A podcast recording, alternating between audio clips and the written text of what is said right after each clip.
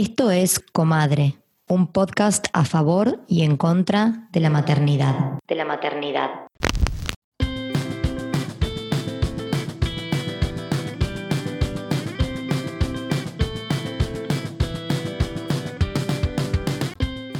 En este episodio vamos a hablar de mi interrupción gestacional. De mi interrupción gestacional.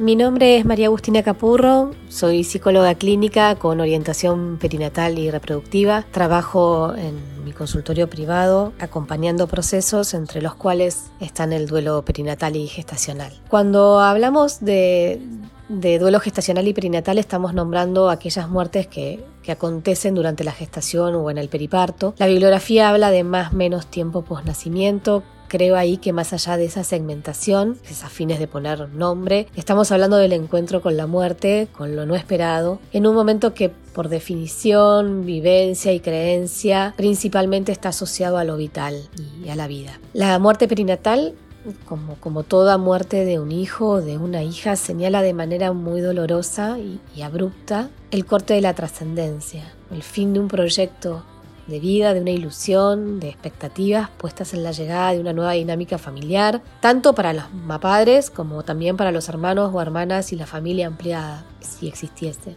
muchas veces estos, a estos procesos de duelo se le suman otros duelos que pueden tener que ver con los desafíos reproductivos, con un último intento reproductivo en la historia de esta familia o con una maternidad no estrenada, por ejemplo. Es un evento que causa alto impacto en los entornos eh, laborales, familiares, eh, de amigos. ¿no? Nadie espera que un bebé muera en la panza horas o días después de nacer y eso hace que en general sean procesos que se vivan muy recortadamente, con mucho silencio alrededor y es por esto que es tan importante que este sea un momento para transitarlo en entornos de mucha honestidad y amorosidad, porque el peso de las palabras y las frases que se dicen, que se escuchan o que no se dicen, también hacen al proceso. Como profesional, se acompañan estos procesos de, manera muy particular, muy caso a caso. En cada historia personal estos duelos se anudan a, una historia y en general los duelos cabalgan sobre otros duelos y activan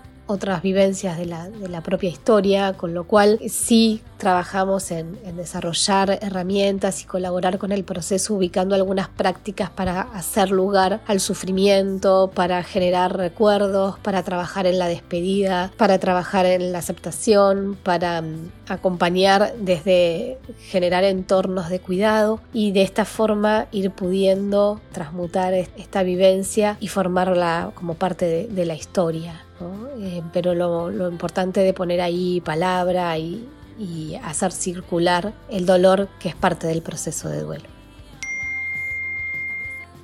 Hola, mi nombre es Julia Buchman, soy instructora de Ashtanga Yoga, yoga prenatal, yoga posparto y me formé como dula para acompañar mujeres durante la gestación, el parto y el porperio.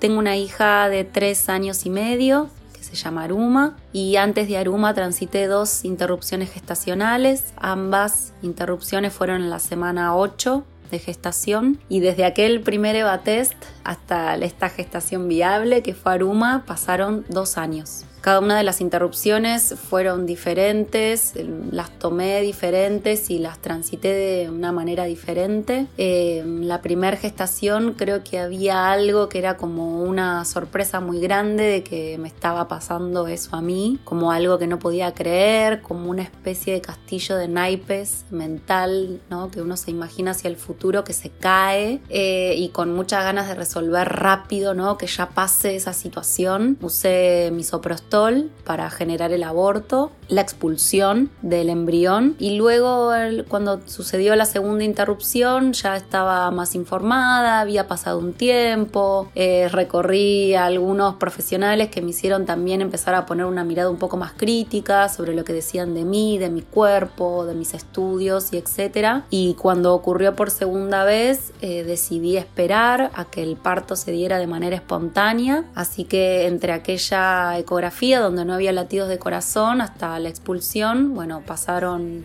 un, mes y medio más o menos hasta que se dio el parto de manera natural y, la expulsión de la bolsita, que bueno, ocurrió todo las dos veces en casa y luego Aruma nacería en casa también. Creo que en cada interrupción me ayudaron cosas diferentes, es difícil decir que te ayuda, seguramente y primero tener información y estar rodeada de gente que, que te quiere y que te apoya sobre todo eso, ¿no? Poder contarlo a personas que sabes que van a tener una devolución amorosa sobre lo que te está pasando, te van a dar un abrazo, un sostén, te van a ayudar a que en ese momento capaz triste o si una se deprime un poco, a llevarte comida a tu casa, eso ayuda mucho. Y en particular a mí lo que me pasó es que gesté en todo ese tránsito mucha confianza de alguna manera. Esto es personal, pero bueno, ahora como dula, poco acompañando interrupciones gestacionales también, las dulas acompañamos interrupciones gestacionales. Parte del acompañamiento no solamente tiene que ver con brindar información que no corre en la medicina clínica y hegemónica, eh, información que tal vez se piensa que las mujeres no necesitan saber o en algunos casos que no deberían saber. Entonces brindo información que no se dice, que no se cuenta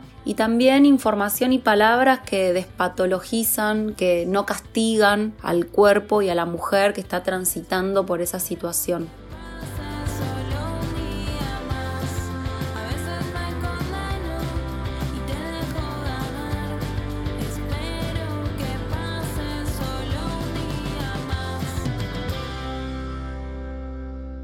Acá estamos. Hola amiga, episodio número 10 de la tercera temporada con bueno, este lo vas a manejar, lo vas a, lo vas a conducir vos porque un montón. lo voy a conducir yo, pero acá eh, la protagonista vas a ser vos porque nos vas a compartir tu historia sobre tu interrupción gestacional, que bueno, eh, nuestras oyentes seguramente ya estén al tanto porque habrán leído tu hermoso post en Instagram, pero mm, nos parecía que teníamos que darle espacio a esta historia contada en primera persona porque es distinto hablar de algo cuando hay experiencia propia, ¿o no? Es re distinto y nosotras habíamos hecho el episodio de duelo perinatal con Cora Cor y ella habló desde su experiencia personal y sobre lo que pasó en Barcelona. Y yo después de que pasó todo esto dije, quiero, lo charlamos con vos y fue como, quiero compartirlo porque en Argentina estamos teniendo otras batallas están habiendo otros problemas. Y además porque, bueno, nosotros hablamos de nuestras maternidades y una interrupción gestacional es... No podía no estar acá. Claro, como que siento que es parte. Y porque también después de que compartí ese posteo en Instagram, el aluvión de mujeres real. O sea, no se me ocurre otra palabra. Además de la, tipo mucho, mucho amor que siento que a, este momento todavía me, está sosteniendo. Eh, la cantidad de mujeres que pasaron por lo mismo en circunstancias más o menos complejas, uh, como siento que falta tanta palabra en este, en este asunto. Sí, está muy silenciado el aborto, el involuntario y el voluntario, los dos, es muy loco. Eh, a mí me llegaron mensajes de amigas o gente conocida diciéndome, mandale beso a Vicky, acabo de leer, yo viví lo mismo. O sea, imagino a vos la cantidad de mensajes que te habrán llegado. No, y amigas nuestras, que capaz nunca habíamos hablado de cómo se habían sentido en ese momento, porque con, yo creo que los temas de maternidad estamos abriendo camino, falta un montón, nosotros estamos en un nicho, pero sigue eligiéndose el silencio. Mucha gente, que también es súper respetable, no hay una obligación de hacer nada, acá no hay protocolos, pero mucha gente se guarda el dolor porque le cuesta poner en palabras, que es súper eh, respetable y por esa misma razón es que no se sabe y cuando a una le pasa, flashea, estoy sola o solo me pasa a mí o no es común. A mí me pasó en un grupo de amigues, con Fran contamos que, bueno, que habíamos tenido la interrupción y de las cuatro parejas, solo una no había pasado por esa situación. Claro, es que uno de cuatro embarazos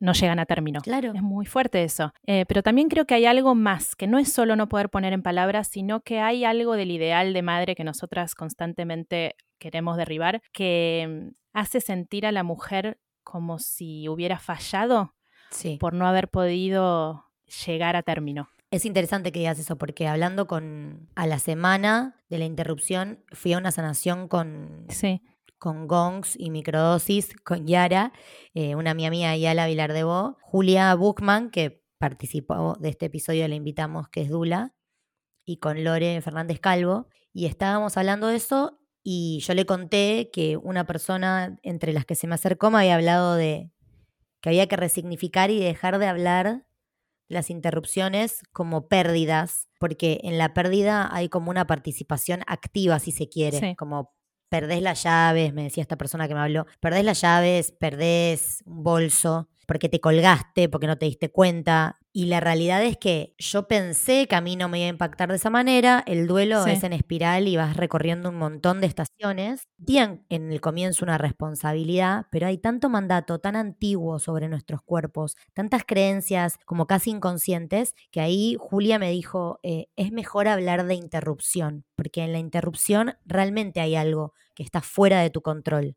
Y aunque todavía me sale a veces hablar de pérdida, porque lo que yo les decía es, bueno, pero perdés un ser querido, cuando, cuando se muere una persona que querés, hablas de perder un ser querido y capaz tuvo un mm. infarto, no sentís responsabilidad sobre eso. Y se habla de la pérdida de un amigo, pérdida de un hermano, pérdida de un padre. Y digo, bueno, yo perdí un embarazo, o sea, había un proyecto, una ilusión, algo que iba a suceder que finalmente no sucederá. Pero bueno, es verdad que le quita esta responsabilidad que vos decís eh, que las mujeres Sí, hay una suerte de sentimiento de eh, fracaso por no llegar a cumplir con ese mandato ¿no? Con ese destino único que muchas veces la sociedad piensa que las mujeres tenemos, que es la maternidad. Pero bueno, también es distinto una interrupción de un primer embarazo a una interrupción de un tercero, de un segundo, de un cuarto. Eh, pero bueno, empecemos a, hablar de tu historia, si querés, desde el comienzo, que me parece que está bueno, que nos cuentes cómo fue que llegó ese embarazo y cómo se lo tomaron ustedes cuando se enteraron. Bueno, nosotros, nosotros eh, habíamos empezado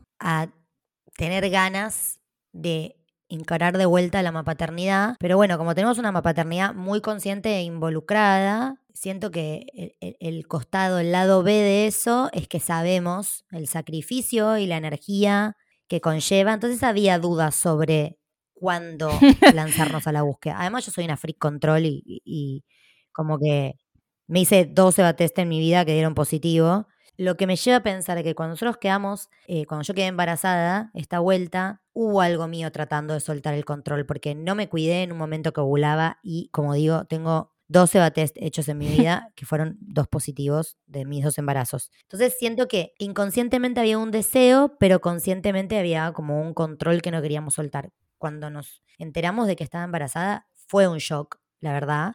Estamos con un montón de proyectos, Comadre está creciendo en un montón de direcciones, pasando de ser un podcast a ser una plataforma. Fran está teniendo un proyecto increíble de huella de carbono que le requiere un montón de tiempo. Estamos en un buen momento en cuanto a autonomía e independencia. Estamos en un proceso de terapia de pareja para repautar acuerdos, como era como un momento más para dedicarnos a nosotros pareja. Y Floro tiene cuatro años, que me parece que no es menor que lo mencionemos. Es una edad en la que eh, los padres tienen más independencia, ¿no?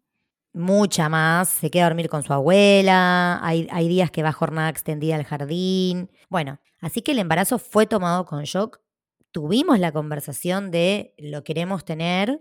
Eh, los dos coincidimos en que era nuestro y era el hermano de, o hermana de Floro que después supimos que era un varón y que sí, que queríamos, pero fue con aceptación más que con deseo, que bueno, tratando de entender la foto enorme, yo soy muy hinchapelotas con el deseo. Creo que nuestras oyentes lo saben también.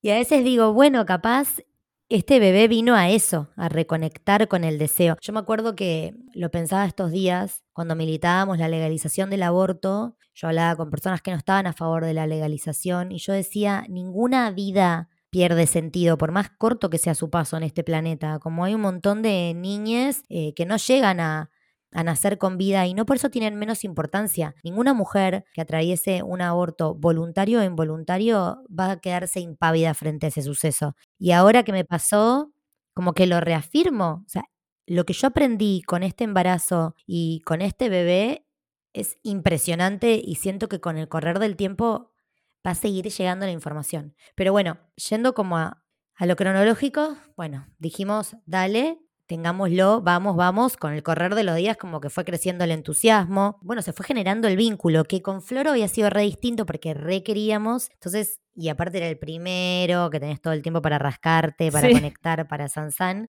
Así que yo venía como no tan conectada con la panza, pero sabiendo que eso pasa con el segundo embarazo. Se lo contamos a... Pero con ganas de compartirlo también. Con re ganas de compartirlo porque lo reconté. La panza me salió re rápido, como mucha panza además. Se lo contamos a Floro, empezamos a fumarnos en pipa su crisis.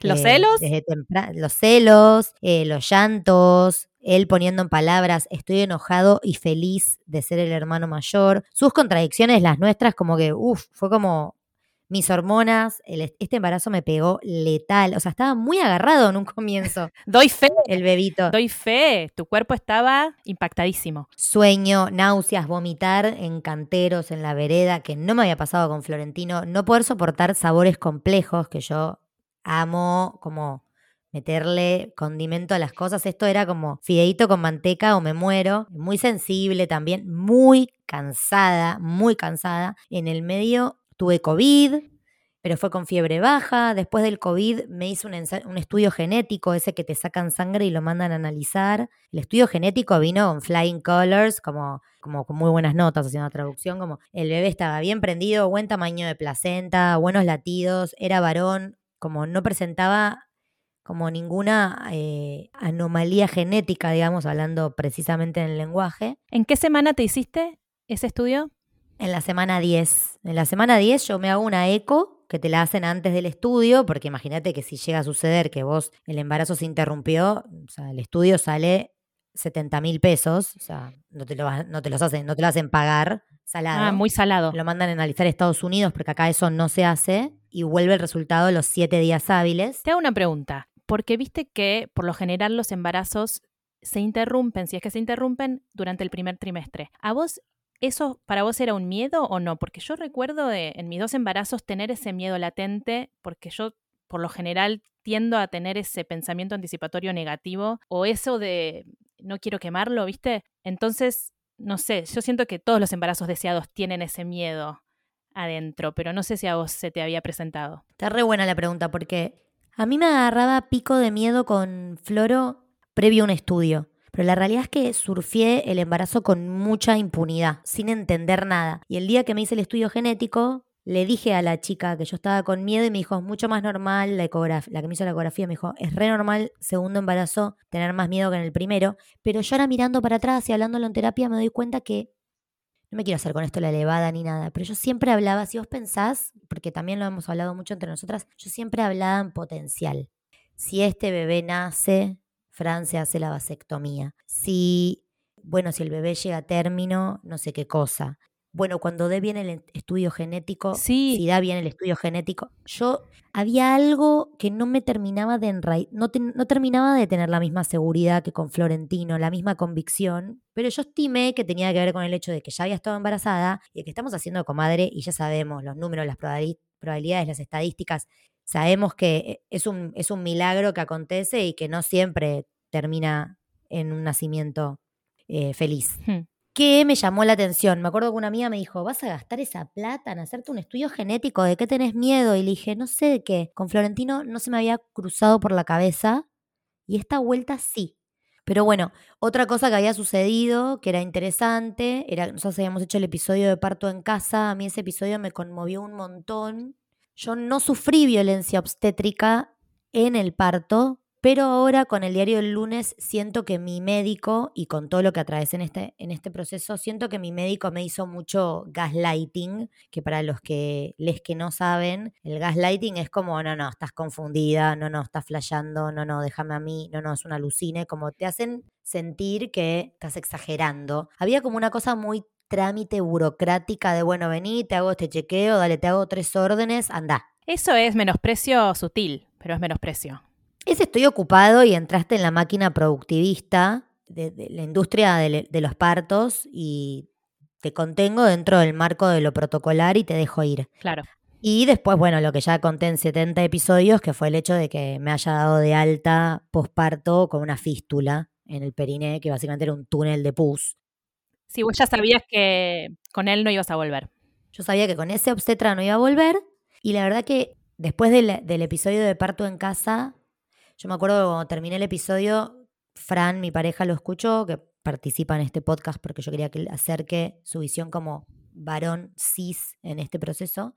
Y él me dijo, yo me reanimaría y yo le dije, yo también. Habíamos decidido no compartir con nuestra familia porque yo no quería ningún mensaje negativo y hay mucho cuco en torno a los partos en casa. Había decidido que lo iba a compartir una vez parido el bebé y ratifico hoy y si tu opinión no es un beso de Harry Styles, no me la des, no te lo digo a vos, se lo digo a la gente que nos escucha, porque yo sé cuál es tu opinión. Si tuviera otro hijo, sería con un parto en casa. O sea, yo no voy a entrar a una institución salvo fuerza mayor. Entonces, estábamos en un limbo extraño donde yo todavía no había encontrado una obstetra o una obstetra que sea plan B, porque cuando vos planificas en domicilio, está bueno que tengas un plan B que es llegada a la necesidad, donde voy, quién me atiende, y está siempre la posibilidad de eh, atenderte con una obstetra y ocultarle tu decisión de tener parto en casa y en algún momento simplemente dejarlo ir, o atenderte con una obstetra o una obstetra que sea parto domiciliario friendly. Que lo que está pasando ahora es que muchos en Argentina están cobrando el parto. Entonces se te va a la mierda el costo porque tenés que pagarte un parto en casa, que si después por alguna razón se tiene que hospitalizar, tenés que pagarle una obstetra en el hospital y se te duplica el valor del parto cuando con OSDE, que es la obra social que yo tengo, podría no pagarlo. Claro, vos no habías llegado a la instancia de consultar todavía con una obstetra, salvo por tu cuñada.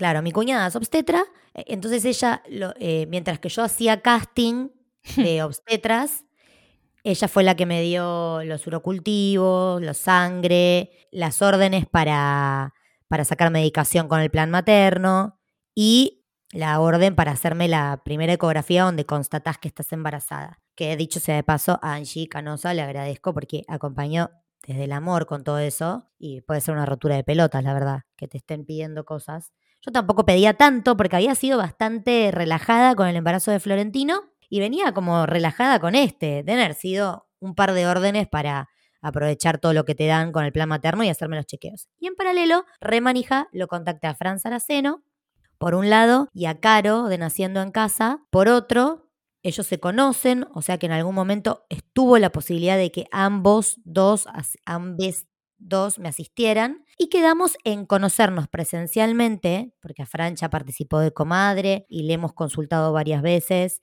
O sea, yo ya sentía que lo conocía, pero quedamos en conocernos presencialmente una semana después de que yo tuve la interrupción.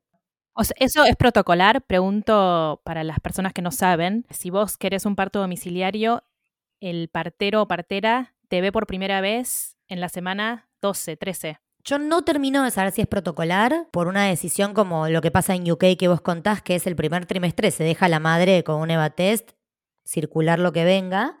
Sí. O si ellos tenían la agenda ATR, eh, igual tenía sentido porque vos los ves, eh, tenés una consulta, conoces al equipo, esa consulta se abona. Capaz es una gran pregunta, no se la hice a Fran, ¿Por qué razón recién en la semana 13 y no antes? Sí, es verdad que en UK funciona más o menos así la cosa. O sea, ni siquiera te hacen un análisis de sangre para comprobar el embarazo. Nada, el EVATEST es suficiente. Qué loco, me parece un montón. Igual, Fran, debo reconocer que él me dijo, lo que necesites, me escribís, si necesitas órdenes, me las pedís. Y ahí viene la mujer adoctrinada por el sistema y esta cosa que tenemos nosotras de no querer molestar. Yo no lo quería molestar porque todavía no lo conocía en persona, no le había pagado una consulta, sentía que mi consulta molestaba, que es lo que te hacen sentir la mayoría de los médicos, la verdad. Pero bueno, después se desató toda la tragedia y más que molestarlo, o sea, pobre lo tuve alquilado a Fran Saraceno, que ya contaremos. Bueno, nosotras terminamos de grabar el episodio de adopción, que fue el último que grabamos. Yo ese jueves cierro la computadora y yo creo que la adrenalina del episodio y la historia de Jorgelina me hicieron estar muy presente. No es menor que ella nos cuenta lo que le pasa en el parto, ¿no? Mal, que muere su bebé. Bueno, todo me, me hizo estar muy acá y en cuanto cerré la computadora y ya pude bajar como la energía, sentí que me habían cagado a trompadas. Yo había tenido COVID 20 días antes y yo dije, ¿COVID de nuevo? O sea, me siento muy mal, muy mal. Como yo no soy la persona o conectada con el cuerpo, pero sí, tengo, o sea, hago yoga hace muchos años, hice tantra, o sea, tengo un registro de mi cuerpo. Obviamente hay gente con más o menos registro, pero yo tengo un registro de mi cuerpo y ahora más que nunca lo ratifico. Sí. yo no me sentía bien. Le mandé un mensaje a mi cuñada y le dije, Angie, me siento muy mal, algo no está bien. Ella me dijo, tranquila. Y le digo, es COVID. Y me dijo, no alucines, no es COVID. No tenés nada, tirate un rato a descansar. Bueno, me tiro a descansar. No me puedo bajar más de la cama. Fran llega a las siete y media de la tarde con Floro. Y cuando me da un beso me dice, está sirviendo. Me largo a llorar y digo, ah, ok. O sea, yo me sentía tan mal que no podía buscar el termómetro. Pobrecito. No sabía dónde estaba y no lo podía buscar. Me largo a llorar porque escuchar a una persona que me diga, está sirviendo, es como, ah, ok, no estoy alucinando. Claro, corroboro. me tomo la fiebre, 38.6, y ahí eh, decido no volverle a escribir a Angie porque no la quería molestar de nuevo y animarme a escribirle a Fran. Y le pongo a Fran Saraceno, que hagas un lío porque Fran, mi pareja es Fran Canosa y el otro es Fran Saraceno. Le escribo a Fran Saraceno y le digo que estoy con fiebre y me dice, ok, tomate un paracetamol, fíjate cómo pasas la noche. Si esto sigue así, me gustaría que mañana te vayas a hacer un urocultivo y un análisis de sangre. O sea, ya no minimizó. Ya se puso atento, contuvo, fue amoroso. Y te dijo qué hacer. Y me dio un plan de acción, ¿no? Como lo digo por todo este prurito que hay en torno a que el embarazo solo lo puede acompañar un médico obstetra a mí este sujeto me trató como si tuviera los 20 años de experiencia que, que tiene y como si yo fuera su única embarazada. O sea, con Fran Canosa lo hablamos mucho después. No se me ocurre, y vos sabés que conozco mucha gente y soy muy amiguera, soy muy apasionada, soy muy del deseo, no se me ocurre una persona que yo conozca en persona, por lo menos, que maneje el nivel de compromiso, pasión y deseo que maneja Francisco Saraceno para con su profesión. Quiero hacer un paréntesis. La Organización Mundial de la Salud recomienda que los embarazos sean asistidos por comadronas o parteros, como decimos en Argentina, o parteras, que dicen que son las personas más adecuadas para asistir los embarazos y los partos. Y volviendo a UK, yo nunca vi un obstetra en mis dos embarazos. O sea, amo que digas esto, porque mucha gente es como, ¿y el obstetra? ¿Y la obstetra quién era? Y como, Viste como, ah, capaz la, la, interrupción gestacional fue porque vos no estabas con una obstetra, las, las, pelotas. La interrupción gestacional fue porque es lo que tenía que ser. Exacto. que quede claro. Sigamos. Bueno, esa noche fue Mordor. A las cuatro horas de que me tomaba el paracetamol, me agarraban temblores, no podía frenar el cuerpo y la cama empapada, el pijama empapado de sudor yo no tenía fuerzas para cambiarme, así que Fran en un momento me incorporó y me puso una toalla sobre la sábana, destruida. o sea, no recuerdo un dolor físico semejante, exceptuando por el parto de Florentino, que era con final feliz, así que te fumas todas, sí. o las que sentís que puedes fumarte, y apendicitis que terminó en peritonitis cuando tenía seis. No tengo recuerdo en mi vida vivida de ese nivel de dolor. ¿Era un malestar del cuerpo o localizado en el útero? De todo el cuerpo. Yo sentía que me habían cagado a trompadas, que estimo que era la fiebre. Yo no soy de levantar mucha fiebre, así que con 38.6 estaba tipo, temblaba, temblaba, temblaba sin parar hasta que el eh, paracetamol pegaba, que se me mojaba todo el cuerpo, tenía frío, descansaba una hora y media, dos y volvía a escalarme en los temblores. A la mañana me levanto destruida y le digo Fran, la noche fue una pesadilla, cuando mi pareja, Francisco Canosa, vuelve a dejarlo a nuestro hijo en el jardín, nos vamos para la Guardia de la Trinidad, eh, de la Trinidad Fleming. Ahí me atendieron muy bien, me hicieron un recultivo sangre y arroja efectivamente que yo tenía infección urinaria, que es lo que Fran Saraceno sospechaba. Pero claro, como yo no había retenido suficiente orina, la infección urinaria me dan un medicamento de amplio espectro, no para la bacteria precisa. Para esa tenía que juntar seis horas de orina, de retención de orina para que me den y tardaba siete días ese urocultivo. Entonces Fran Saraceno me dijo, tomate el de amplio espectro porque o sea, no puedes estar así siete días más viendo qué onda. Claro. Eh, por supuesto que en la guardia sabían que estaba embarazada, me dieron un antibiótico que dialogaba con eso. Bueno, el viernes vuelvo de la guardia y cuando voy al baño me bajo la bombacha y tenía sangre. Yo nunca, nunca tuve sangre en el embarazo de Florentino y la verdad que me asustó mucho. Eran unas gotas yo, re escorpiana, le saqué foto al pantalón. Ah, porque encima estaba. ¿Qué? Encima estaba haciendo un free de, eh, free de Johnny Challenge que había empezado hace cinco días. ¿Qué es eso? Hay una cuenta de Instagram que se llama Casa Jen, que habla mucho de la importancia de liberar la Johnny, la Johnny es la vulva. Sí. Así que yo hace cinco días que no estaba usando bombacha. Con razón la foto era extraña. El, el- pantalón con sangre. Claro, yo decía, ¿dónde está la bombacha? ok. Yo no estaba usando bombacha, salvo si me ponía un jean. Si no, estaba todo el día eh, tipo con ropa amplia y sin bombacha. La Johnny Eh, liberada. La Johnny liberada. Entonces, cuando me bajo el pantalón pijama y me veo esa mancha de sangre, fue como, que no era tanta, eran como una salpicadura, fue como, saco foto, mando foto a Fran Saraceno y le digo, apareció esto. A lo que él me responde, ok, interesante. A partir de ahora, cada vez que te limpias, le sacas una foto al papel higiénico, me dice. Si el volumen o el color de la sangre cambia, me la volvés a mandar. Lo amamos y además la velocidad con la que te respondía. Yo no sé cómo hace. Que él además tiene mujeres que están por parir ahora, una mujer, una hija. Pero bueno, también su mujer es alta warrior. Ahí me parece que hay un diálogo de, entrega y, y passion espectacular. Bueno, yo me empecé a friquear, no me gustó nada eso de la sangre. En paralelo, Fran hablaba con su hermana, con Angie. Angie nos sugería reposo. Yo en un momento estaba bastante angustiada porque cada vez que iba a hacer pis, que además con la infección urinaria me das cada 20 minutos, me pasaba y la sangre no paraba de salir. Era poca, pero salía. Entonces Sí. le mandé un audio a Fran y Fran me dijo, mira, la única forma de saber si está todo bien, lamentable o afortunadamente, es ir de vuelta a la guardia. Hermoso porque él me dijo, vas a ir a la guardia, te van a hacerte tac- eh, te van a hacer, seguramente te dan tacto y una ecografía transvaginal. Entonces yo le pregunté, ¿es violencia que me dan tacto? O sea, ¿no correspondería? Me dijo, no, puede ser que pase. Y no es necesariamente violencia, es la única forma de que sepamos si el cuello del útero está cerrado. Entonces yo ya fui a la guardia info. sabiendo. O sea, nadie me trataba como una niña, nadie me estaba infantilizando, se me estaban presentando todas las alternativas sobre la mesa, siempre con disponibilidad, ni bien salís de la guardia me escribís, o sea, el chabón tipo impecable siguiente nivel. En la guardia cuando llegué lo querían echar a Fran, porque vamos al Movistar Arena a escuchar a Babasónicos y a Lali, pero tu pareja cuando estás con pérdida gestacional no te la, no dejan que entre al hospital, por supuesto. Yo estaba golpeada, pero no muerta en vida, así que fue como, se queda acá porque estoy con pérdidas, tipo el guardia, perdón, perdón, pero fue como, ah, ok, esto viene así. O sea, yo voy a tener que militarla desde la interrupción, ¿entendés? Ay, no, no, no. Tener que imponerte en ese cuadro, en esa situación.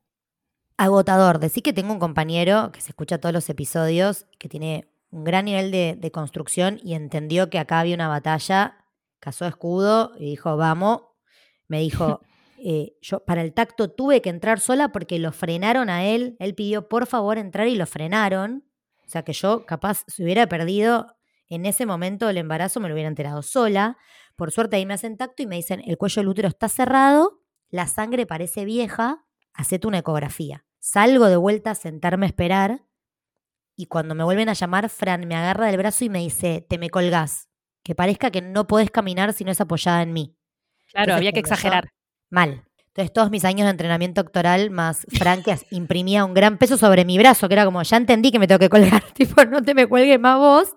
Bueno, ahí cuando me vieron entrar, yo además estaba bastante desencajada porque tenía que hacerme una ecografía a ver si teníamos todavía el bebé con latidos. Entramos a la ecografía, la ecografía duró 5, 6 minutos, para mí duró una era. El chabón no habló en toda la ecografía, no activó el sonido para escuchar los latidos y en un momento yo llorando, Fran pálido con el barbijo mirando el monitor, en un momento el sujeto saca el forro, o sea, saca el aparato de la transvaginal, saca el forro y me dice, listo. Entonces Fran ¿Listo qué? dice, ¿Listo qué? ¿Está bien el bebé? ¿Hay latidos? Ah, sí, sí, el bebé está bien y hay latidos. Ahora la doctora te va a explicar más.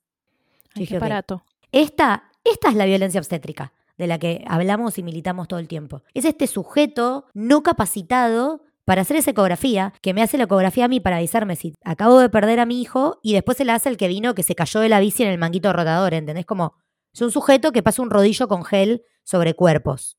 Da igual. O sea, Es que me parece muy fuerte. Imagínate si él hubiera tenido que comunicar que no había latidos. ¿De qué manera lo hubiera hecho? no. Muy Bueno. desactualizados los Yo profesionales. ahí de la me acordé, yo ahí me acordé de un consejo que me dio mi viejo cuando yo era muy chiquita. Mi viejo es militar y me dijo, a la policía siempre mirar a los ojos, que sepa que les viste la cara. Lo saludás, buen día oficial, y lo mirás. Y fue como, ah, mira, yo desde muy chiquita, cuando veo a un policía, lo miro y digo, buen día, oficial, como te caché. no quisiera ser el oficial. y dije, ok, estos médicos son la yuta. O sea, yo voy a tener que empezar a mirar a los ojos y pedir nombre. Entonces, cuando entro de vuelta con Fran a ver a la ginecóloga, le digo, bueno, acá estamos. ¿Cómo es tu nombre? Te voy a particularizar. Tipo, me decís tu nombre. Yo soy Victoria, vos sos Adriana. Tipo, estamos en este contexto, humanizate. Y si no te humanizaste, vi la cara. Y tengo tu nombre, conchuda. Bueno, Ahí Adriana me explicó que la ecografía estaba bien, que el bebé estaba bien y que iba a seguir teniendo pérdidas. Me volví para mi casa. El sábado estuve todo el día en reposo, con fiebre leve, las pérdidas seguían. Francia fue todo el día con Floro para dejarme a mí hacer reposo, porque Floro estaba súper demandante, le generaba mucha angustia verme acostada. Ahí empecé a sentir la fuerza de la red de la que hablamos, tipo todas las mamás del jardín ofreciéndole planes a Fran y a Floro para entretenerlo, mi mamá mis primas ofreciendo venir a casa, vos y un montón de amigas por WhatsApp. Otra que se vino con una moxa. Yo le, moxa es medicina china, es, poner calor como con una especie de habano en meridianos. Ay, Anabela, qué linda. Anabela vino con moxa. Yo le pregunté a Fran, tipo, Fran, todo el, Fran Saraceno todo el tiempo en comunicación. En un momento le digo, eh, ¿serviría? ¿Está bien? ¿Interrumpe? ¿Molesta la moxa? Para nada. Todos bienvenidos. Como este approach holístico de la partería para mí es tipo un orgasmo. O sea, habilitamos las plantas, habilitamos la homeopatía, habilitamos la como aromaterapia, habilitamos todo lo que de sostén. En eso también me acompañaron mucho y por eso la tenemos invitada eh, a Julia, y a Lore, que son dulas, me acompañaron mucho con cositas pequeñas de mucho amor y que hacen mucho la diferencia, que son de la herbolaria y de la, de la medicina ancestral femenina, como un guento de manzanilla y calorcito en el útero, hacerse como, como un arropaje en el útero para dar eh, calor. Bueno, y un par de cosas que si querés ahora ponemos el audio de, de Julia, de tips que ella tira. Dale. No se sabe que hay mujeres que acompañan las interrupciones gestacionales. Entonces, a veces eh, llegamos en el último tramo de ese proceso, a veces llegamos cuando la interrupción ya ocurrió, entonces ayudamos a transitar el duelo. Entonces, bueno, que se sepa que otras mujeres pueden recurrir a otras mujeres para que las acompañen y le brinden información y saberes que no se dispensan en la medicina hegemónica. Eh, algunas, algunos tecitos que acompañan en distintos momentos, también el momento de, del aborto, ¿no? de la pérdida gestacional, durante la espera, si es que se encuentra en una situación clínica, eso, todo esto sí acompañado de, de una mirada clínica que pueda observar si se puede esperar o no, es importante saberlo. Pueden ser hojas de frambuesa, a mí me acompañó mucho la rueda, la ruda, perdón, hembra, eh, me acompañó muchísimo durante la espera de ese, de ese parto, de ese aborto que surja espontáneamente desde mi cuerpo, acompañó muchísimo. Y para el después té de manzanilla. Eh, son tecitos que acompañan y que ayudan y que son muy reconfortantes para, para el cuerpo. Eh, así que bueno, espero que esta información ayude, que todas las mujeres que escuchan comadre sepan que hay mujeres que pueden ayudarlas a transitar acompañarlas y a estar con ellas desde un lugar amoroso y desde una mirada diferente. Alta data te tiró. Alta data. Yo estaba meta, tecito, manzanilla, calor, también algo de ese autocuidado, mirando por la ventana, llorando, angustia, sangre que seguía. Bueno, el sábado transcurrió así. Fran Saraceno siempre en comunicación, la fiebre bajando. El domingo no me sentía nada bien. Me meto en la bañadera a darme un bañito caliente Floro entra al baño, cosa que generalmente no hace porque yo siempre le hablo de la privacidad. Pero como todo era extraño, Floro me empieza, eh, me agarró una esponjita y me empezó como a lavar la espalda, mamá, ya te vas a poner mejor. Y en un momento siento como un dolor agudo. Ah, una cosa, perdón, que me olvidé de decir. En la ecografía me avisan, en la primera ecografía me avisan que tenía un hematoma muy pequeño que no, no, competía con, con el feto, pero había un hematoma. Cuando me meto en la bañadera, viene Floro a la bañadera a pasarme la esponjita, yo siento un dolor muy agudo y empiezan a salirme unos coágulos que encima en el agua se expanden. Yo pensé que había perdido el bebé ahí, la verdad. Como me agarró como una desesperación. Floro, que estaba al lado mío y me vio angustiadísima, lo llama Fran y le dice, a mamá le sale sangre de la vulva. muy terrible todo. Fran me- ahí ya viene a buscarme. Yo estaba desencajada en la bañera. Le digo, nos tenemos que ir ya a la guardia. La llamamos a mi mamá. Mi mamá se viene en dos ruedas a mi casa. En el tiempo que tardó mamá en venir, yo juntando valor para sacar, salir de bañadera porque me sentía muy mal. La infección urinaria seguía. Yo pensé que el bebé ya se había perdido.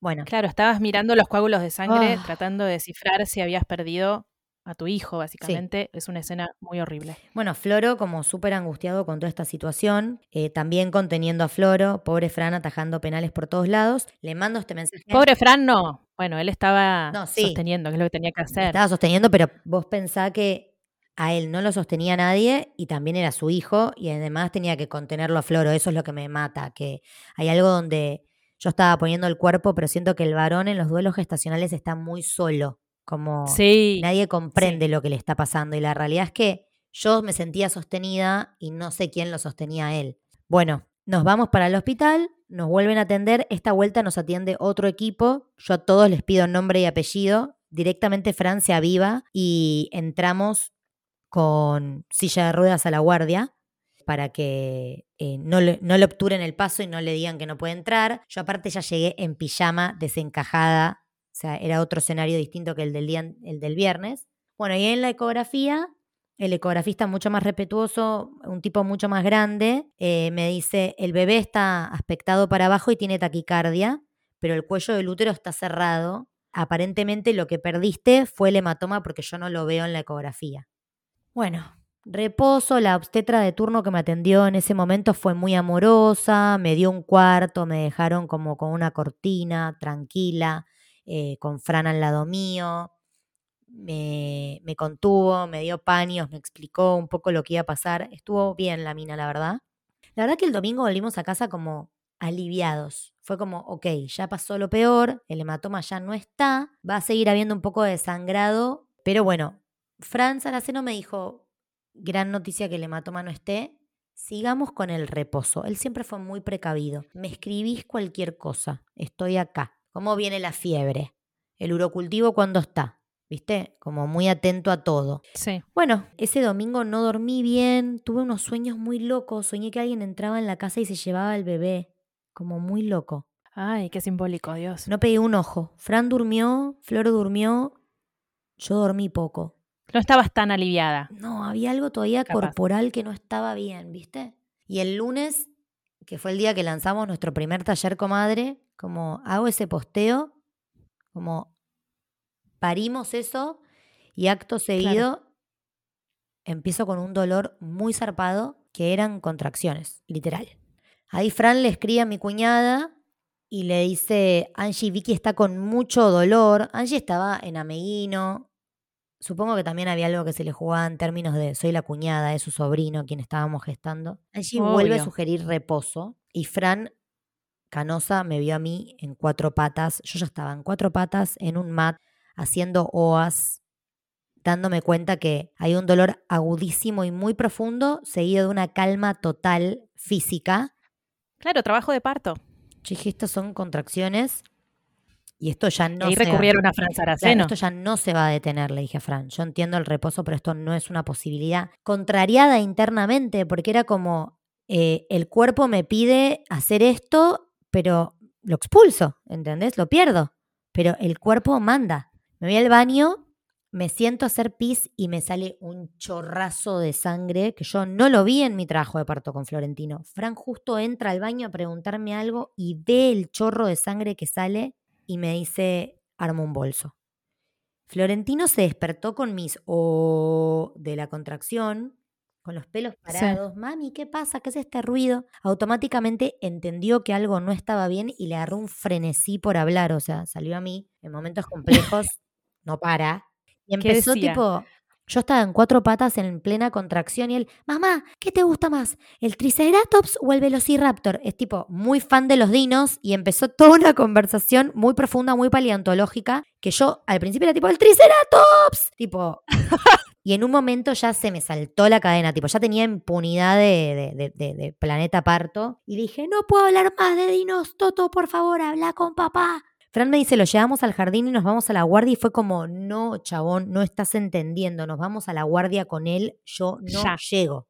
no la podemos esperar a mamá tampoco. Nos subimos al auto. Yo empecé con contracciones en el auto. Mirá lo que es el destino. Yo que quería parir en mi casa para no volver a pasar esa situación. Contracciones agudísimas en el auto yendo a la Trinidad. Fran sacando un barbijo blanco por la ventana para que nos dejen pasar. Floro ahí sí, absoluto silencio. Yo agarrada tipo una araña. De hecho, en un semáforo no se corrían los autos, yo estaba agarrada como una araña del, del ¿viste? del pasamano del auto. Y unas mujeres en la parada de colectivo que me vieron empezaron a golpear los autos de adelante para que se corran, o sea, como las mujeres siempre unidas, ¿viste? Como cachando. Bueno. Sí. Llegamos a. Encima esto era lunes, hora pico a la mañana. Lunes 9 de la mañana, subidas a la autopista, que son 10 minutos para llegar a la Trinidad, pero nada, con trabajo de parto desencadenado de golpe, sin asistencia, que quiero decir eso, como en un trabajo de parto planificado en domicilio, cualquier cosa que ocurre, hay parteros en el lugar. Y esto es lo mm. importante. Yo le escribo a Fran Saraceno después de la pérdida de sangre, llorando, y le digo, Fran, perdí mucha sangre, tengo mucho dolor, la buscapina no me hizo efecto. Y Fran Saraceno me dice, me llama por teléfono directamente a los dos microsegundos, y me dice, respira, te vas a ir a la guardia.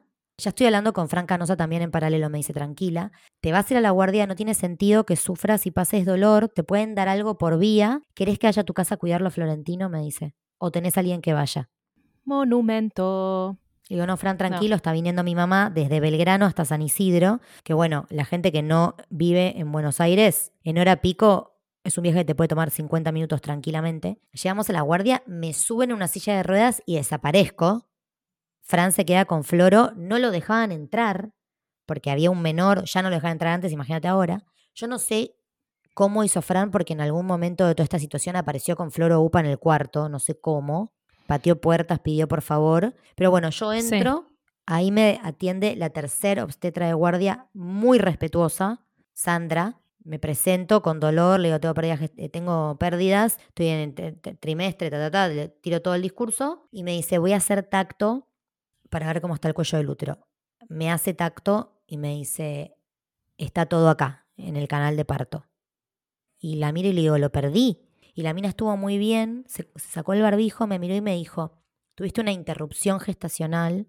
Yo me largué a llorar. Me dijo, entiendo la tristeza, permitítela esta tristeza va a pasar y si vos en algún momento querés volver a ser mamá, vas a poder, me dijo.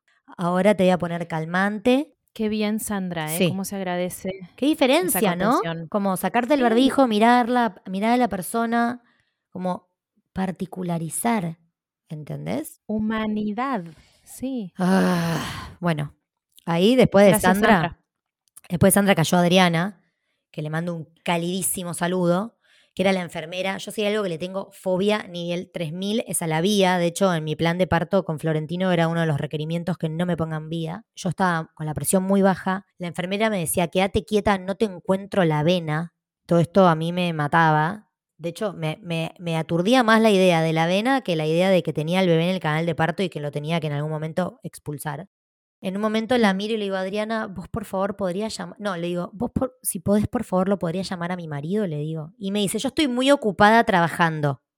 Yo seguía con contracciones todavía porque ella no me había podido poner la vía. La miro, le agarro el brazo y le digo, ¿cómo es tu nombre? Y me dice, Adriana, Adriana, estás haciendo un gran trabajo. Y digo, y yo también estoy haciendo un trabajo. Así que si tenés un cachito de tiempo después de ponerme la vía, lo llamás a mi marido porque no quiero estar sola, le digo. Ahí la mina bajó cinco cambios porque estimo que se dio cuenta de que estaba haciendo una hija de puta. Sí, de que estaba ejerciendo violencia obstétrica. No sé cómo terminó apareciendo Fran con Floro Upa. Yo ya sabía que había habido interrupción y Fran me, me pone como una cara cuando se abre la puerta como, como mirándolo a Floro como gorda, enfocada. Y me dice, ¿cómo está todo, mamá? Y ahí le digo, acá estoy, mi amor, estoy bien, tranquilo, me están dando medicación, está todo bien. Y ahí Floro me dice, mamá, me asusté mucho, te quiero. Le digo, tranquilo, mamá, está bien, quédate tranquilo. Ahora va a venir eh, a buscarte a Bukis. Y ahí lo vinieron a sascar a Frank, que evidentemente se metió sin permiso. Igual tu fortaleza para poder maternar en ese momento, no me lo explico.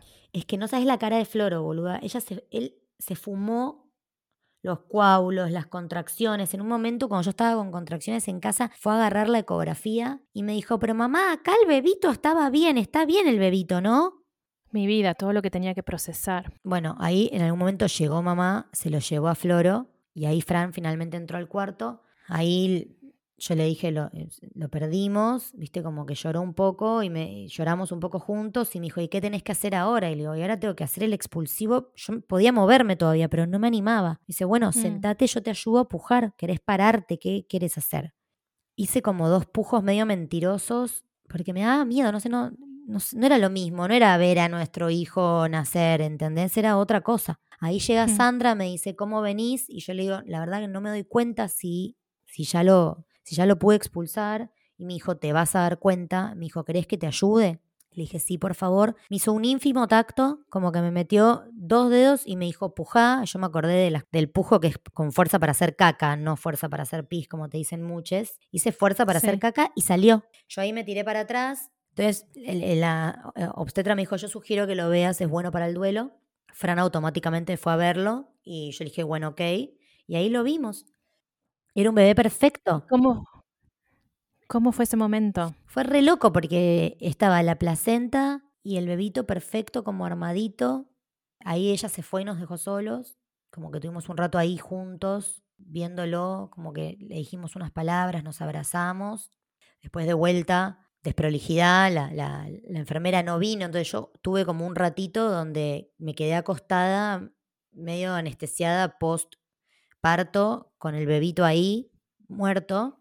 En un momento volvió a entrar la obstetra y me dijo, ¿cómo la enfermera no pasó todavía? ¿No te limpió? Y le digo, no. Me dijo, bueno, yo te limpio, tipo, me dio un poco de Pervinox, me ayudó a limpiarme y me dijo, me lo tengo que llevar porque por protocolo lo analizamos para ver si esto arroja algún resultado, ya sea trombofilia, lo que sea. Puede ser que no arroje nada, me dice, pero bueno, es el protocolo. Y ahí lo agarró entre las dos manitos y se lo llevó.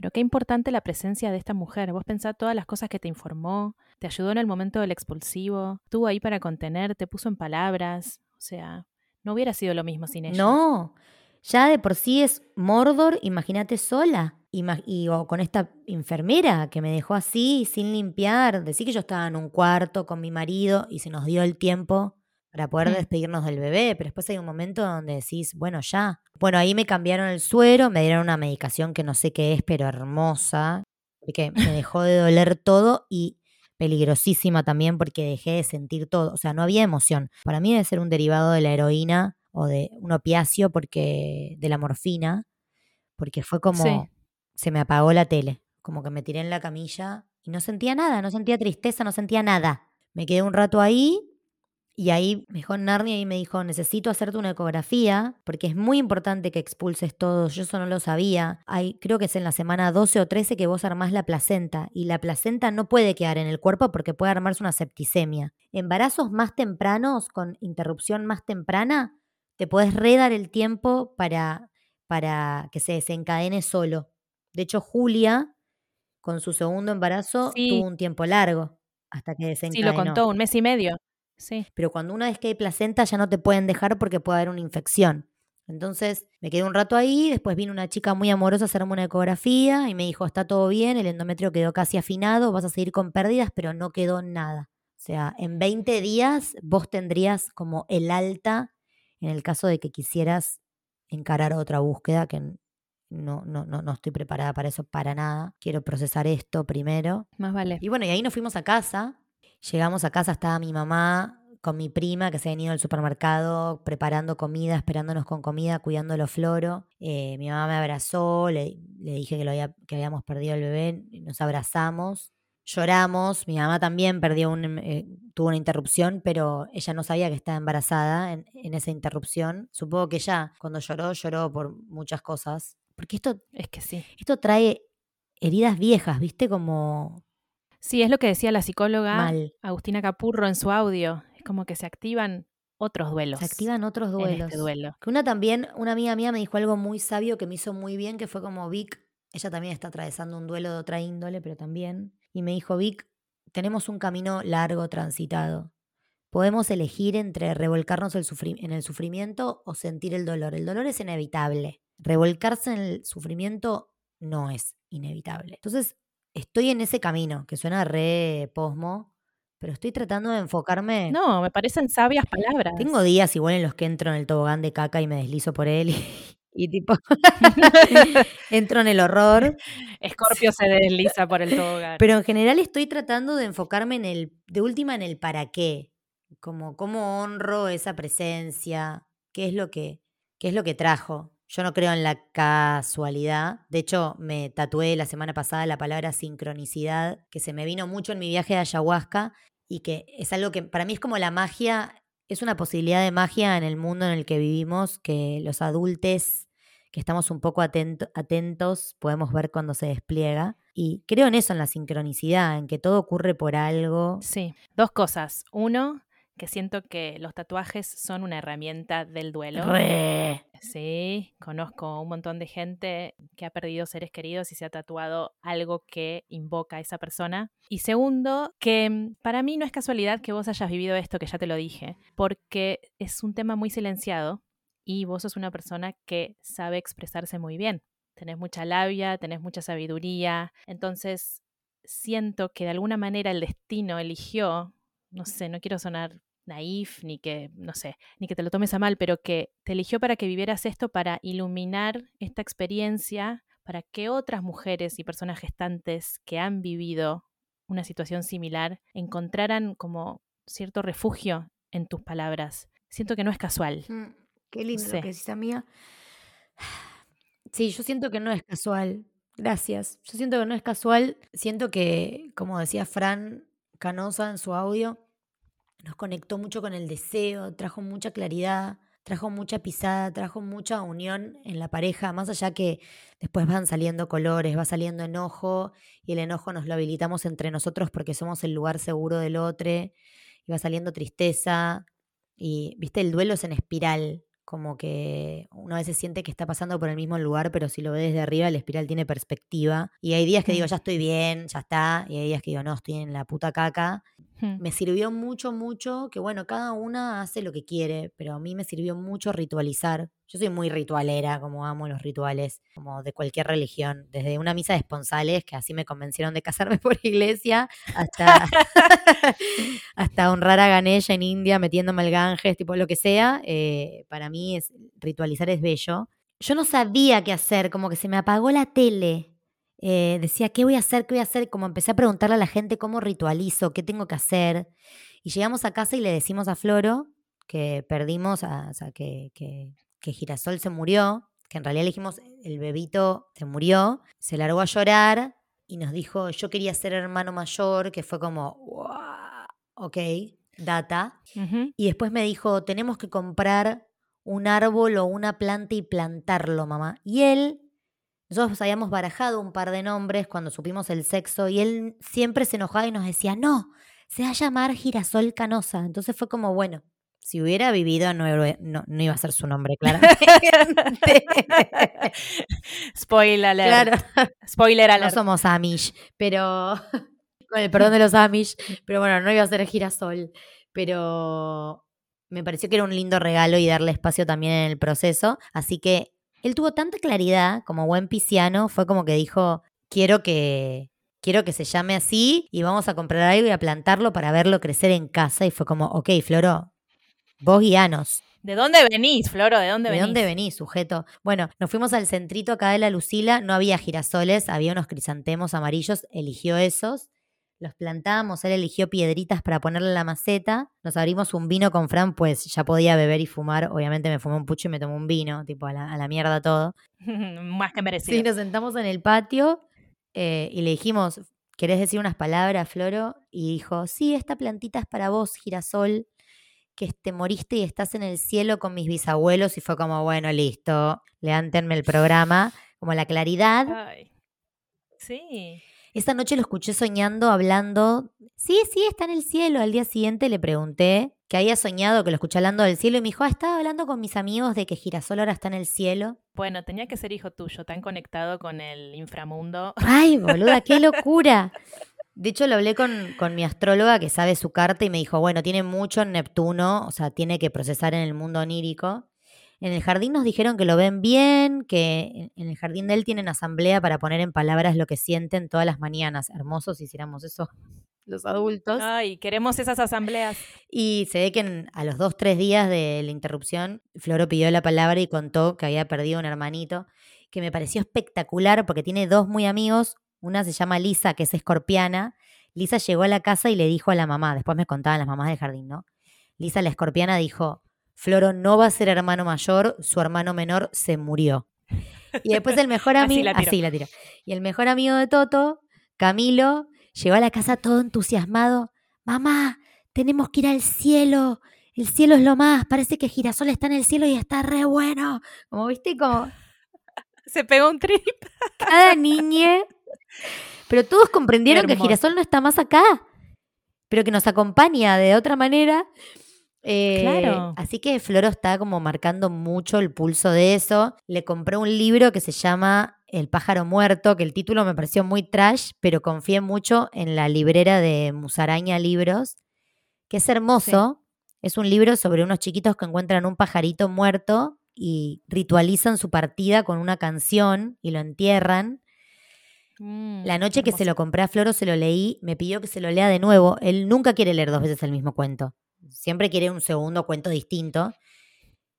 Como que se, emocionó y me dijo, ay mamá, como girasol, lo extraño un poquito. Como que abrió el espacio a la palabra, que estuvo re bueno. Me compré yo el libro que me recomendaste vos, de Dolores Gil. Parte de la felicidad, que vamos a dejar un audio de ella en el final que cuenta su experiencia, mamita. Hermoso para abrir, hermoso para abrir, eh, porque eh, yo estoy haciendo microdosis de nuevo, mi psicóloga me acompaña en la toma de microdosis y me recomendó que retome la ingesta, que es un día sí, dos días no. Y es muy loco, los días que tomo microdosis eh, conecto muy profundamente con esto de que el cuerpo necesita pausa, de que hay una tristeza muy profunda. Si no, viste, yo soy, voy, dale que va, dale que va.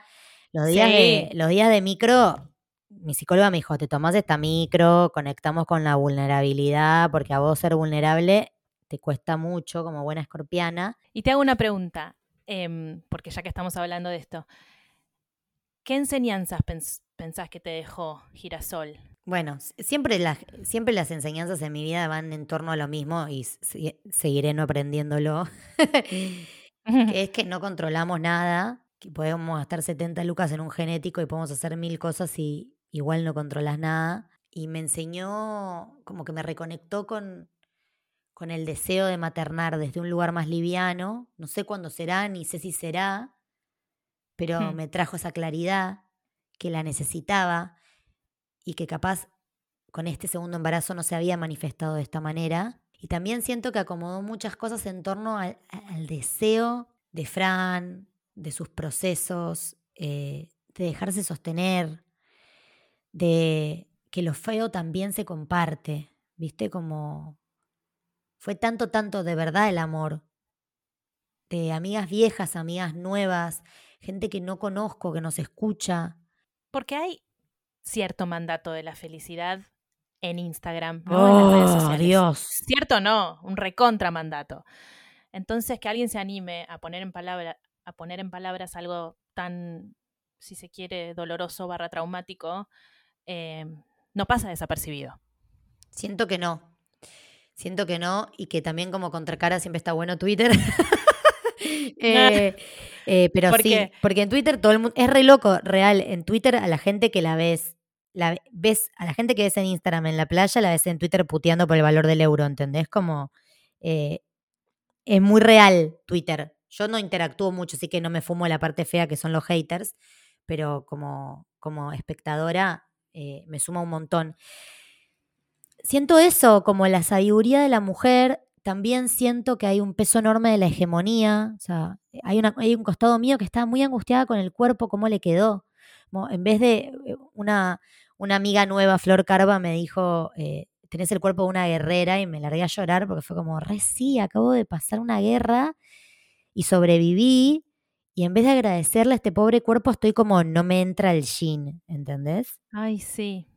Me dan ganas de pegarte, pero a la misma vez siento que yo por ahí pensaría lo mismo. Como algo de la hegemonía y del dolor viejo y del enojo con el cuerpo porque hay un mandato de retener al hijo.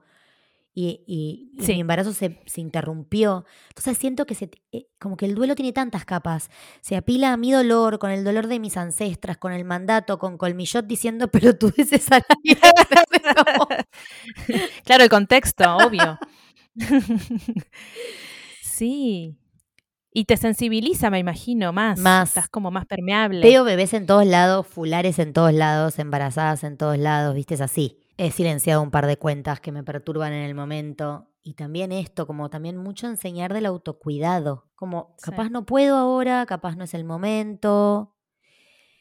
Dejarme sostener, eh, poner límites cuando algo que está pasando no está bueno, como decirlo. Todo eso trajo. Está bueno que cuentes esto porque es una manera tuya particular de gestionar tu dolor que a muchas personas les puede servir porque como hay tanto silencio en torno a este tema, no se sabe muy bien, como que no hay puntos de referencia. Justo el otro día me acordaba de una serie que se llama Fleabag, que no sé si la viste. Sí, la amo. En la segunda temporada, la hermana de la protagonista tiene un aborto en el baño de un restaurante mientras está teniendo una cena familiar. Me había olvidado, boluda, esa escena. Esa escena es ¿Y qué pasa y ella llora, ella llora adentro del cubículo y la hermana, que es la protagonista, le dice, ¿qué pasa? ¿Qué pasa? Y le abre la puerta y ella le dice, Get your hands off my miscarriage, it's mine, it's mine. Le dice, o sea, déjame procesar esto sola, es mi aborto. Pero después sale y se sienta en la mesa y estuve leyendo y esto está basado en una experiencia real de una amiga de la protagonista que le pasó en una cena laboral, no. en un almuerzo laboral. Fue al baño, tuvo un aborto, volvió y se sentó y siguió. Porque eso, es verdad, no hay referencias, la gente no habla de esto. No, y no hay pausa. Entonces no sabemos cómo actuar. Yo me tomé la pausa porque vos sos mi comadre, te cargaste al hombro toda la post junto con Andy de, edición del episodio. Después eh, el trabajo me lo pude tomar un poco más lento. Mi socia en la agencia eh, movió las consultorías creativas que teníamos y aún así yo me tiré en la cama y hay una parte mía que estaba como, que sos millonaria, que te tiras en la cama, ¿viste? Como, como que surgen todos los demonios. El de la, o sea, por un lado yo dándome el espacio, comiéndome algo rico, quedándome en la cama, y por otro lado como deberías estar, ¿entendés? Como digo, Diosito Santo. Ay, me gustaría saber, lo tendríamos que haber investigado, cómo es el tema en los trabajos formales. Eh, si te dan días después de una interrupción. Creo que te dan pocos. Fran se tomó un día en su trabajo por duelo no, perdón. Se tomó un día por enfermedad familiar. Lo seguían bombardeando por teléfono y tuvo que aclarar que se estaba tomando el día porque él había perdido un hijo, porque la gente lo trataba como, bueno, mujer está con fiebre, atende el teléfono, ¿entendés? Claro. Como, Y eso mm. también, por eso yo quería que Fran forme parte del episodio, porque él no puso el cuerpo, pero puso el cuerpo desde otro lugar, desde sostenerlo a Flor o sostenerme a mí, cargarse el sistema médico. Yo había un momento en el que ya era una bolsa de, o sea, una bolsa de consorcio. Fran me hmm. movía por los lugares y preguntaba, ¿esta medicación para qué es? ¿Qué vamos a hacer con esto? ¿Cuánto lo tiene que tomar? O sea, yo no podía retener. Y los que más aparecieron fueron los que les pasó esto a, a sus parejas. Y mucha gente sin saber habló mucho de, ya va a venir el segundo. Y es como, este era el segundo. No importa que estuvo tres meses. Estuvo, armamos planes alrededor, de eso. Yo me tuve que cambiar eh, la ropa que me ponía porque no me entraba, me salió panza, tuve náuseas. Le fui haciendo espacio en mi cuerpo, en mi mente, en mi calendario, en mi vida, en la psiquis de mi hijo, como... Sí, sí, sí. Em, Hay un discurso muy establecido, como lo perdiste, no existió. No. Si vos tenés otro, va a ser tu tercer hijo o hija. Em, Eso, y también entender que viene, o sea, trae mucho dolor antiguo, porque de golpe se abren heridas o, o algo, tampoco con esto quiero estresar a mi entorno, ¿no? Pero algo mal dicho detona como mucha angustia. Las formas de acompañar, mi papá, ponele que es re rudimentario, el día que me vio como que me, me apretó un poquito más el hombro y a la semana que me volvió a ver, eh, me dijo, ¿cómo sigue todo lo tuyo? Y me señaló con la pera a la panza y yo dije, bueno, pobre, es lo que él puede, ¿entendés? Y yo encima re... Acá voy, sigo con pérdidas, porque las pérdidas siguen. Yo tengo pérdidas hoy, lo perdí el 16 de agosto y hoy estoy menstruando como si fuera un último día. O sea, no puedo ah, dejarme la bombacha puesta todavía, sin nada. o 15 hacer free. Johnny. Qui- eh, 15 días después sigo y me dijo la ginecóloga que es normal.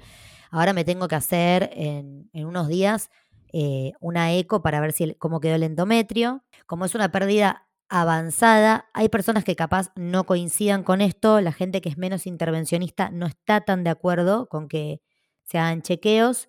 Yo decidí que como hay antecedentes de trombofilia en mi familia, eh, me voy a hacer el chequeo de trombofilia por las dudas, que es un análisis Sí. de sangre Hmm. Porque yo, que soy muy mental, no podría encarar otra gestación sin descartar esa variable. Y bueno, y después eh, lo contactamos a Fran Saraceno, que no quiso nunca ni siquiera cobrarme una consulta con el pedazo de acompañamiento que hizo. Y la semana pasada hicimos una comida en casa que siento que fue como un aborto shower. Como un cierre. Sí. Eh, los íbamos a conocer y no pudimos, así que lo invitamos a casa, le preparamos un asado, unas tortillas que nos dijo que le gustaba. Invitamos a Majo García Aramburu y a su pareja, que también se llama Fran, porque ella nos presentó con Fran Saraceno. Ay, la cumbre de los franciscos. Sí, sí, eran tres franciscos. Comimos, charlamos, nos reímos, charlamos de girasol, charlamos de otras cosas. Yo hoy justo estoy en la comunidad placera de Tati Español, donde se habla de todo tipo de cosas, todo lo que la hegemonía daña. Y conté que me estaba pasando esto con el cuerpo, que me estaba costando reconciliarme. Varias compartieron que habían tenido duelos gestacionales y, y Tati dijo, yo creo que tendría que haber, como hay baby shower o despedida de solteras, tendría que haber para divorcios o interrupciones. Y le digo, bueno, yo sin saberlo hice una. Y fue muy sanador como ese espacio de, como viste, como el funeral, que bueno, hay unos sanguchitos, nos vemos. Bueno, fue medio eso para el bebé y para nosotros y nos hizo tan bien. Qué maravilloso haber conocido a alguien tan especial que seguramente siga en tu vida, ¿no? Como lo que decíamos antes, todo lo doloroso trae algo de luz. Mal. Siempre de la oscuridad viene luz y viceversa. Y si yo tengo otro hijo, va a ser con Fran Saraceno. Espero que él me tome a mí, pues yo ya lo, yo y Fran ya lo hemos tomado. Em, y salvo que ocurra sí. algo y que tengamos que irnos a una institución, desearía no tener que pisar una de nuevo porque con toda la información que tengo fue tan agotador que no me quiero imaginar a una mujer que no tiene información lo que pasa ahí. Ah, Mm. sin hablar de que cuando me dieron una medicación para contraer el útero, para colaborar a afinar el endometrio, Fran tuvo que ir a tres farmacias. Una mujer casi le sugiere que eso no era legal. Le preguntaron de dónde había sacado la receta. No. El aborto es legal desde el 2019. Estoy perdida. Eh, no, fines del 2020. Fine- es legal desde diciembre del 2020. Estamos en mediados de 2022 y todavía hay gente que te mira con cara. Una de las obstetras que me atendió, la de la primera noche, me preguntó si era el mismo compañero sexual con el que había tenido mi primer hijo.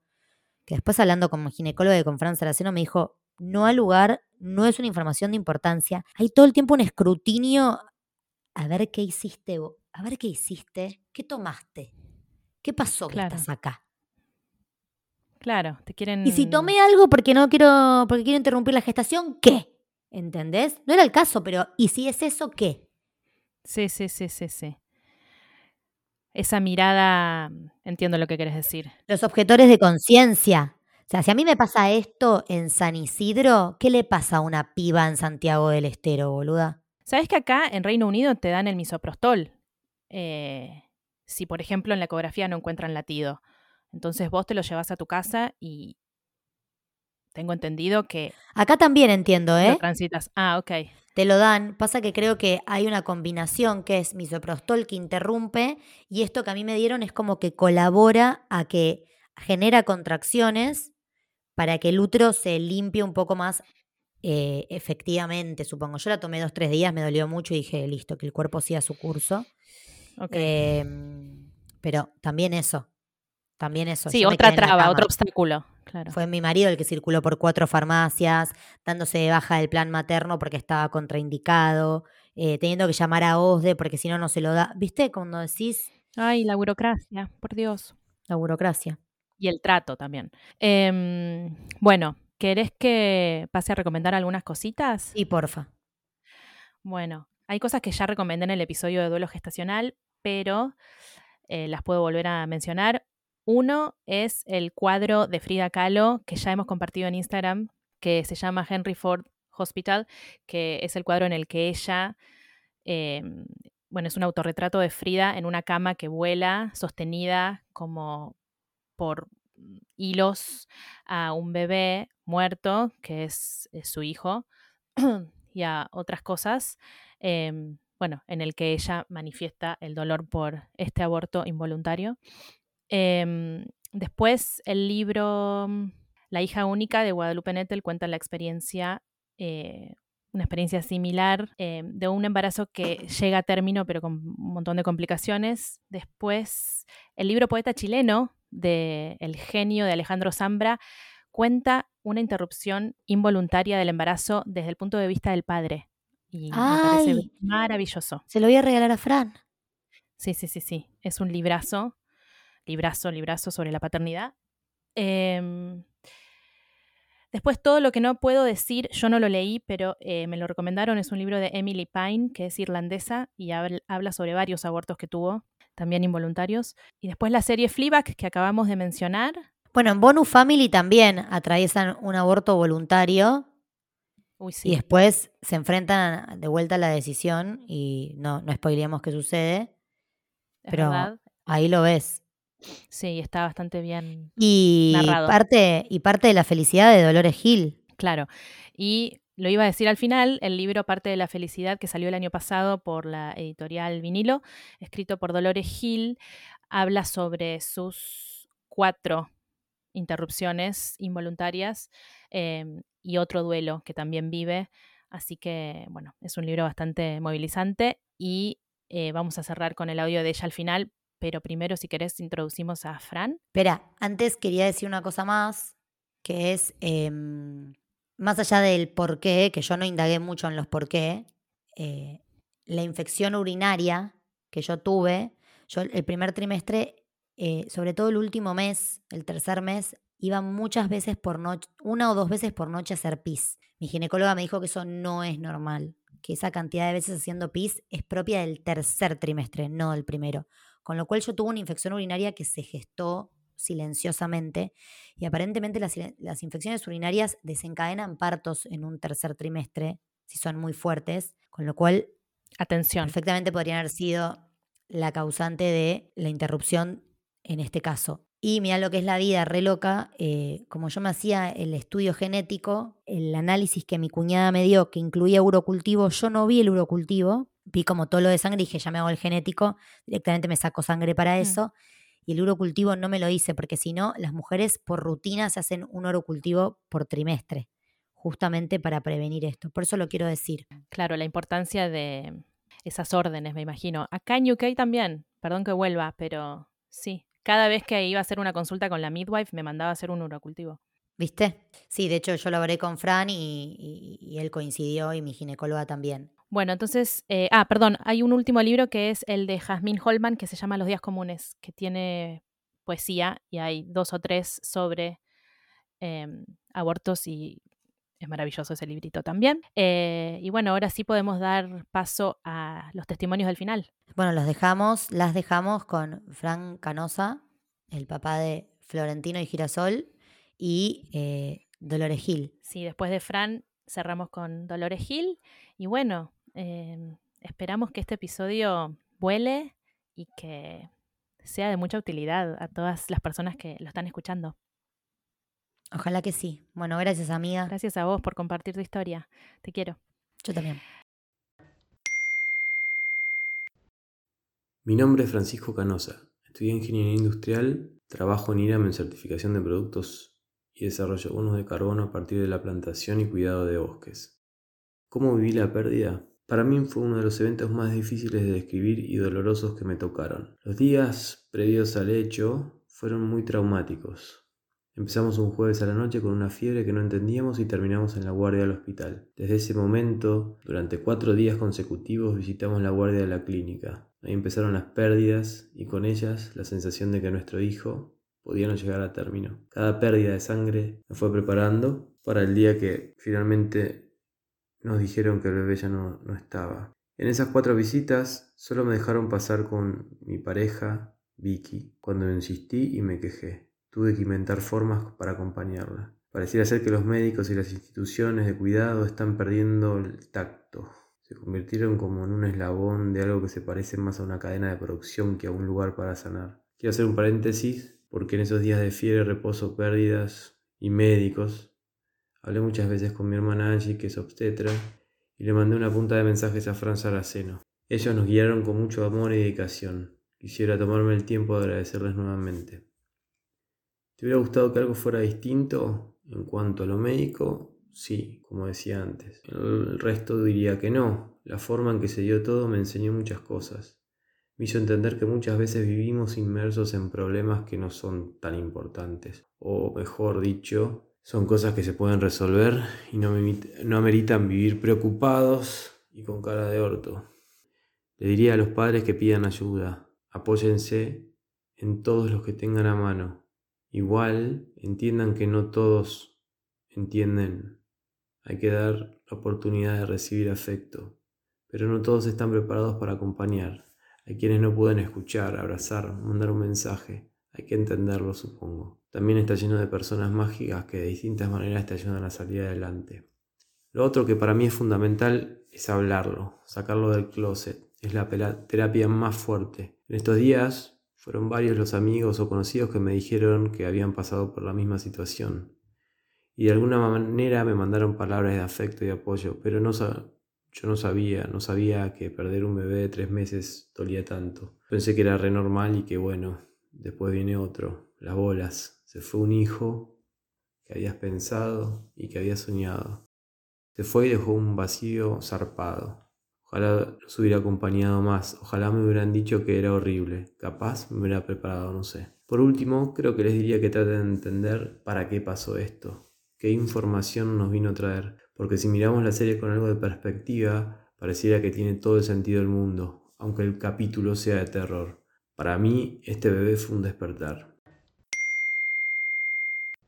Mi nombre es Dolores Gil, tengo un hijo que tiene cinco años, eh, se llama Félix.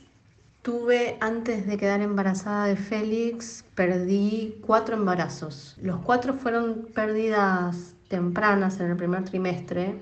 Las dos primeras pérdidas fueron casi espontáneas y y más fáciles de sobrellevar. Las últimas dos eh, ya había visto en ecografía latido y tuve dos embarazos eh, detenidos, digamos. Eh, fue muy difícil para mí, fue una etapa muy difícil de mi vida porque uno arranca la, la búsqueda de un hijo con, por un lado, mucha mucha ilusión y también eh, sin saber lo que realmente eso implica, a veces con un poco de inocencia. Y la verdad es que, que se me hizo muy, muy, muy difícil porque, bueno, desde que yo empecé a buscar eh, quedar embarazada hasta que finalmente tuve a mi hijo, pasaron unos seis años. Hoy yo pienso que mirando para atrás, si yo hubiera sabido que finalmente iba a tener a mi hijo, o si hubiese sido mi segundo hijo, por el, mi segundo embarazo, eh, me hubiese costado menos. Pero bueno, la verdad es que mm, sí, sufrí un montón, sufrí mucho el, tema de los, de los eh, abortos, los últimos dos, eh, tuve experiencias bueno, difíciles como son todos los abortos, o sea, con mucho, con mucho dolor, con, en el último Tuve eh, una hemorragia, me desmayé, me tuvieron que llevar de urgencia. Eh, en los dos casos me tuve que hacer legrado. Y bueno, fueron todos aprendizajes que, que fueron difíciles, ¿no? Eh, todo esto obviamente se vio, no me lo olvidé, pero un poco como que cuando nació mi hijo fue como que todo eso se curó de alguna manera en mí. Me pareció que, que ya no importaba más, que ya tenía mi bebé por supuesto que, repercutieron igual esas dificultades en la crianza de mi hijo porque, porque fui una madre de un bebé, una madre muy miedosa. Sigo siéndolo, pero los primeros dos años de la vida de mi hijo yo la pasé bastante mal, con mucha ansiedad y con mucho, mucho miedo básicamente. Yo creo que el, dolor, bueno, es una experiencia eh, un poco inevitable en la vida. Lamentablemente es así, no la podemos evitar, pero sí, se pueden hacer muchas cosas con eso. Se puede hacer cosas creativas, se puede también uno quedar sufriendo y lamentándose. Yo tengo una personalidad por ahí, odio esta palabra, pero la voy a decir, un poco resiliente, digamos, en el sentido de que eh, he enfrentado muchas tragedias en mi vida y muchos momentos difíciles y, he salido bastante fortalecida. Creo que eso hay que, hay que digerirlo, ¿no? Es muy difícil, pero, pero es algo que hay que digerir que una vez que una se convierte en madre, o en el momento incluso cuando una está embarazada, hay una dimensión de la vida o su contracara, que es la muerte o la posibilidad del fin de esa vida, que hubiésemos querido como meter abajo la alfombra y no mirarla. Es como que estalla esa dimensión, nos estalla en la cara y es, es imposible de, de mirar para otro lado.